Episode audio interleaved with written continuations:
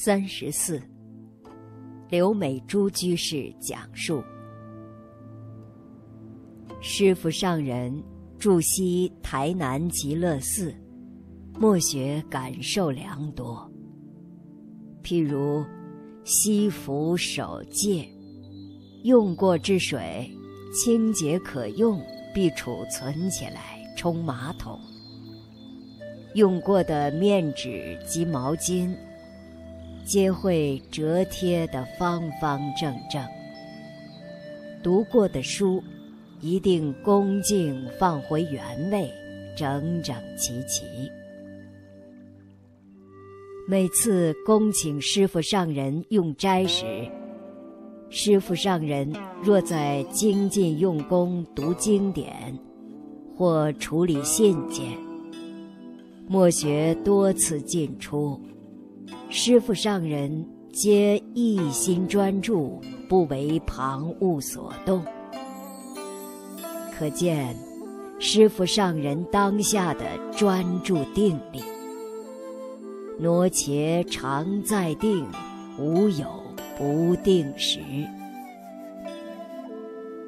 我亲近师父上人，跟师父在一起。才了解，师傅年轻的时候是个苦行僧。他自己会煮饭做菜。他来极乐寺，教了我们很多样菜。他还会腌萝卜、腌小菜。我其实最舍不得师傅整天这么忙。他每天讲经四个小时，出来还是继续会客。他为了汉学院还继续会客，找出人才。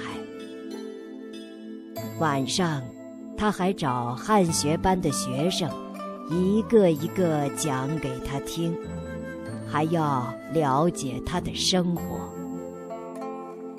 还有一批佛学班的学生，现在一直都在习讲。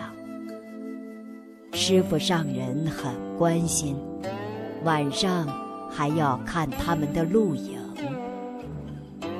九十一岁高龄，实在太辛苦了。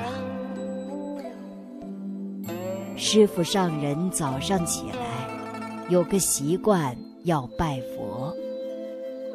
老人家九十一岁，可是拜佛还是五体投地，他不用拜殿。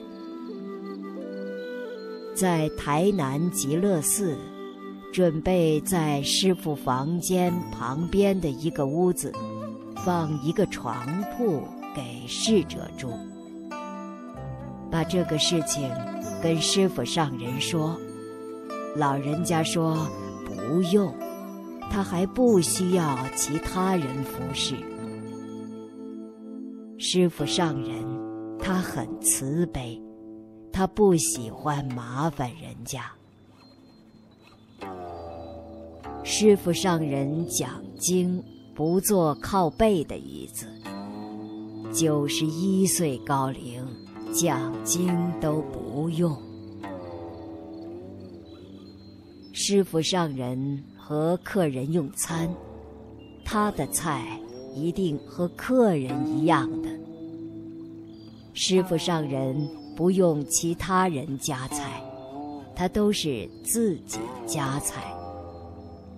来了年纪大的客人，师傅还会给客人夹菜。有次。